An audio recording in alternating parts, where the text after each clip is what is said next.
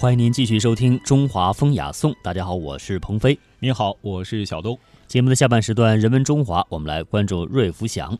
瑞福祥一八六二年，也就是同清同治元年，创建于山东济南，将百年积淀的中国传统文化和勇于突破的创新精神结合，先后获得了中华老字号、中国丝绸第一品牌、非物质文化遗产、中国消费者信赖的著名品牌等多项殊荣。嗯。其实提到了瑞福祥啊，可能很多朋友对于这个“福”字会感兴趣。嗯，为什么这么说呢？有的朋友不知道会不会认为这个“福”就是福气的“福”，幸福的“福”。但其实呢，它的这个“福”呢，如果用拆解来讲，哈，这个是一个虫字旁加上一个夫人的“夫”啊，简体字啊。那据说呢，这个呃，为什么会用这样的字呢？跟一个传说有关。这个福啊，就是虫字旁的这个福，也就是瑞福祥现在用的这个福，它指的呢是古代传说中的一种像蝉一样的昆虫。嗯，在这个《搜神记》当中有着这样的记录，说轻福生子必异草叶，取其子母必飞回，不宜远近。以母血涂前八十一文，以子血涂前八十一文。每事物或先用母钱，或先用子钱，皆复非归。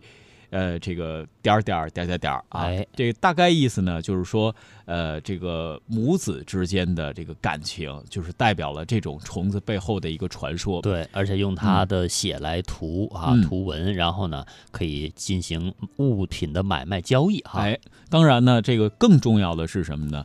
是这个所谓的关于虫子的传说哈，里边渗透着非常浓厚的祥瑞吉祥的这样的寓意。所以说，瑞福祥就是以一对母子福的图案申报注册。商标的，哎，各位如果感兴趣的话，不妨可以深度的了解一下。这也可见呢，瑞福祥人对传统商业文化的一种肯定啊，甚至是高度肯定。是，刚才给大家介绍了这个“福”字的寓意哈，那么这个“瑞”字呢，也是锐气的象征了。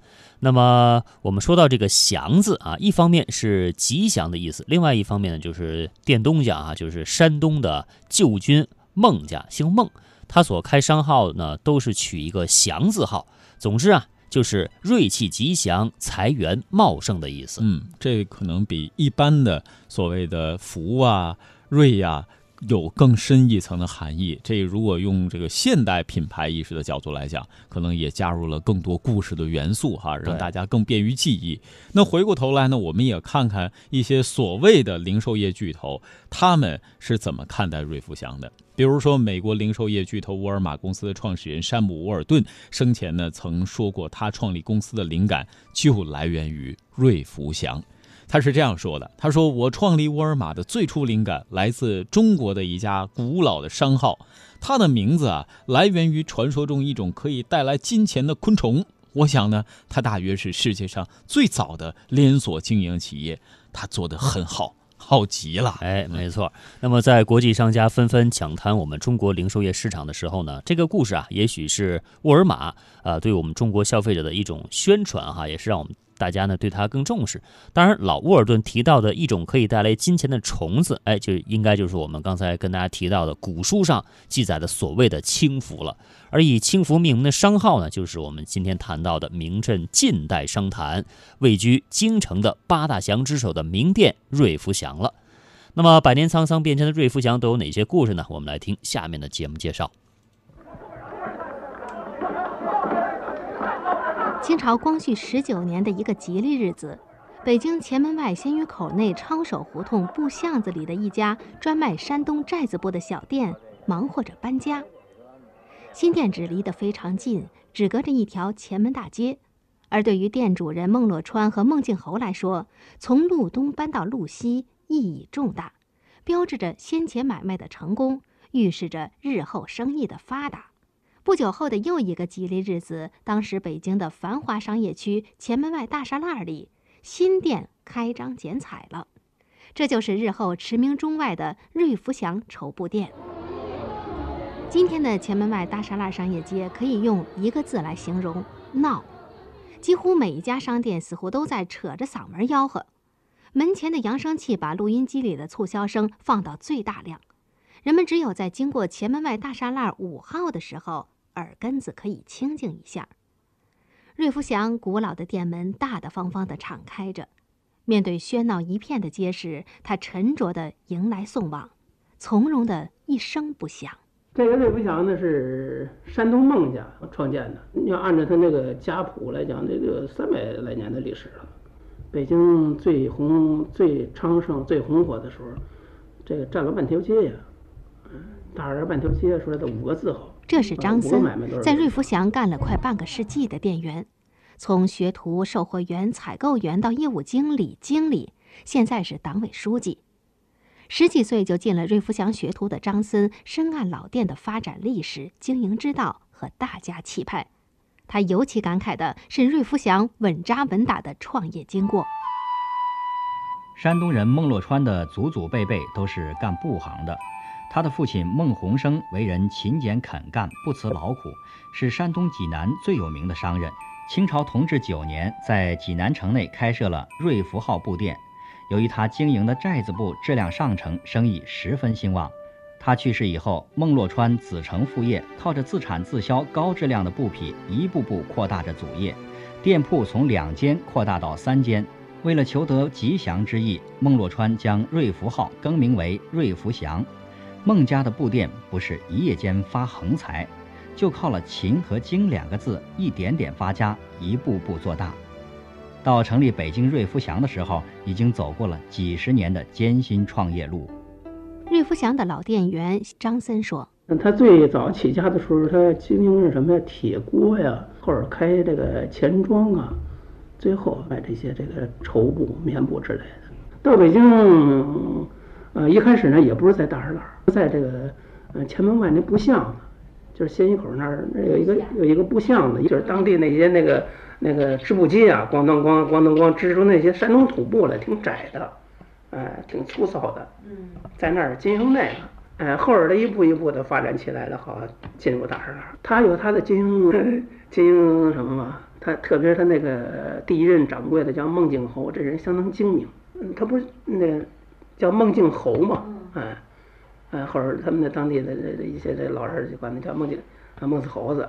按照现在来讲，说的这个公关特公关能力特别强，善于结交上层人物。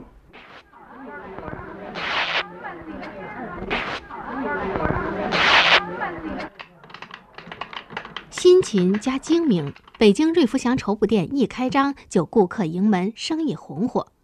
当时的经理孟静侯准备投入更大的力量，进一步发展壮大瑞福祥的势力。就在这个时候，一九零零年，八国联军入侵北京，大栅栏一条街被燃为灰烬，瑞福祥当然未能幸免，也毁之一炬。望着眼前的废墟，孟景侯不想认输，他利用从前在北京金融界打下的良好人际关系。取得了不少钱庄票号的信任，得到了大笔贷款。孟九侯在被焚烧一空的废墟上建起了新的瑞福祥，这次的新店铺修得比以前更美观坚固。他从此一直矗立在北京前门大栅栏，虽然已经成为文物，却依然履行着老店的职能。八国联军的一把大火没有烧垮瑞福祥。而当时经理孟景侯的一纸启事，更是为瑞福祥大大扬了名，这成为最打动瑞福祥现任总经理薛世义的一个故事。让我感动的，我觉得瑞福祥有一件有一件事吧，就是，就是说瑞福祥当时着过一次大火，着这火呢是，那就叫正好八国联军进北京的时候烧火烧，那大栅栏着了一把大火，瑞福祥烧了，然后瑞福祥后来的老东家。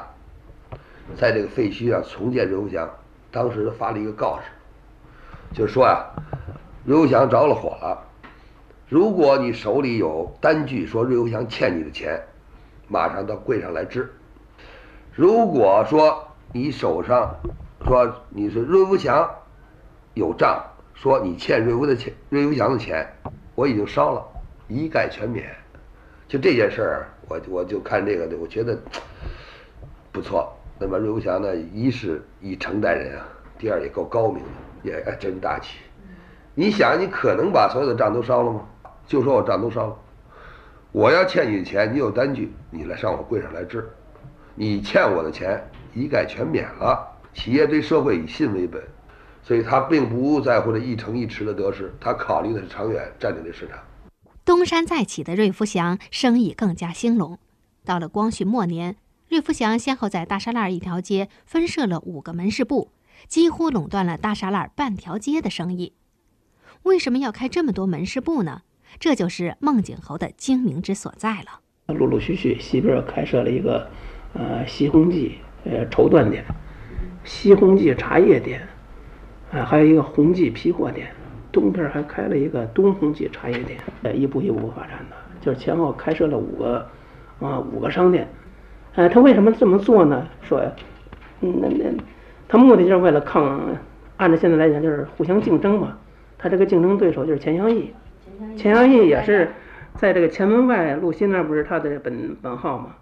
他想进入大栅栏，嗯，想进入大栅栏，瑞福祥的掌柜的呢，就是为了把自己的买卖给给垄断了，在大栅栏给垄断了，就是只要其他别的商店一倒闭一卖地皮，他就不惜重金，说甭管多少钱他都买过来。孟景侯精明的经营之道，为瑞福祥创下了辉煌的业绩。不光北京人买布首选瑞福祥，就连外地的供货商都把瑞福祥视为最重要的客户，给予很特殊的待遇。当然，有一些这个厂家说，一些厂家呢，他也是为了自己的利益，说的主动的跟瑞福祥结交，说瑞福祥需要什么，他生产什么。而且呢，为了长远利益，说的他他对方他也不能说粗制滥造。你那那拿那个批货，说他到了这个张家口啊，到了交城，说他他去去买货。当地他不开价，瑞福祥这个这个采购员来了以后，说的再开市再开价，哎，先不卖呢，说不开市，等到瑞福祥到了以后，哎，这开市了，都把瑞福祥作为主要的这个买主来对待。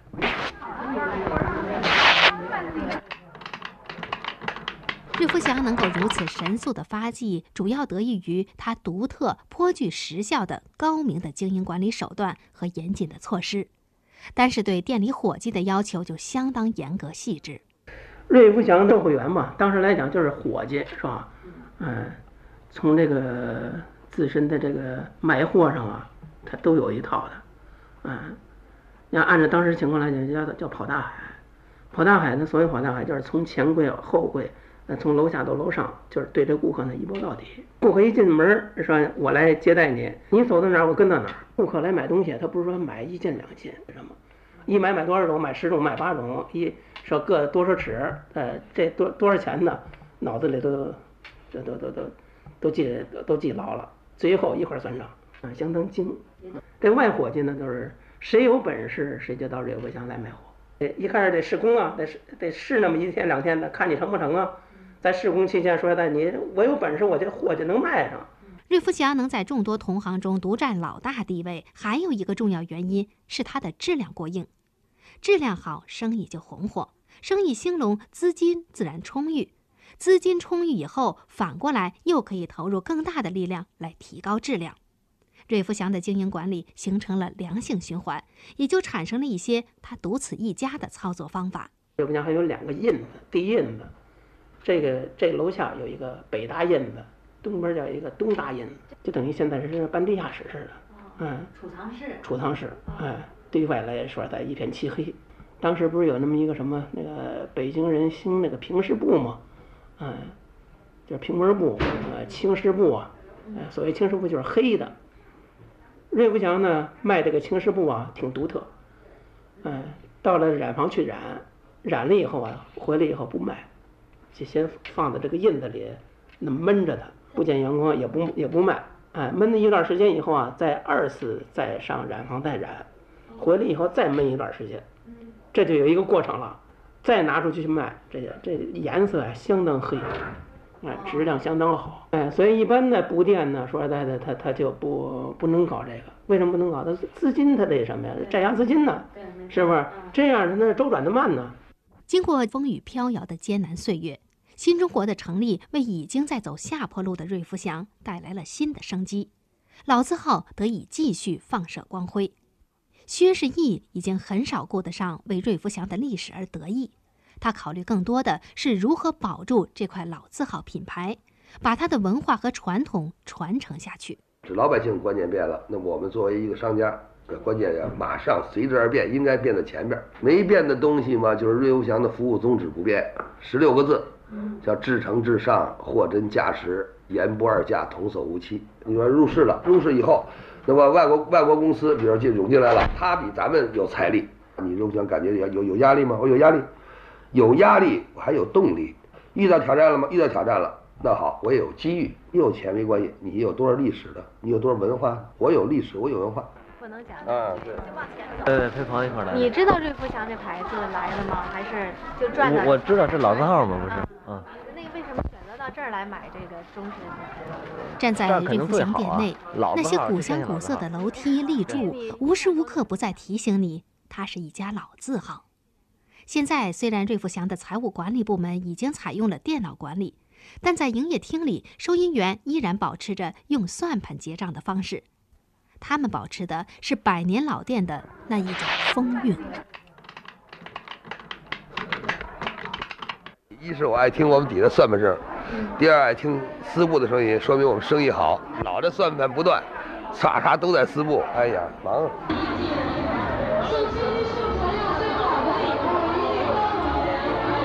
置身瑞福祥绸布店之外，带着火药味儿的竞争场面呈现在眼前。北京前门大栅栏仅存的文物级古建筑瑞福祥，观看着这幅场景，从容沉着，存着百年蓄积的智慧，面对又一次挑战，他自然知道如何应对。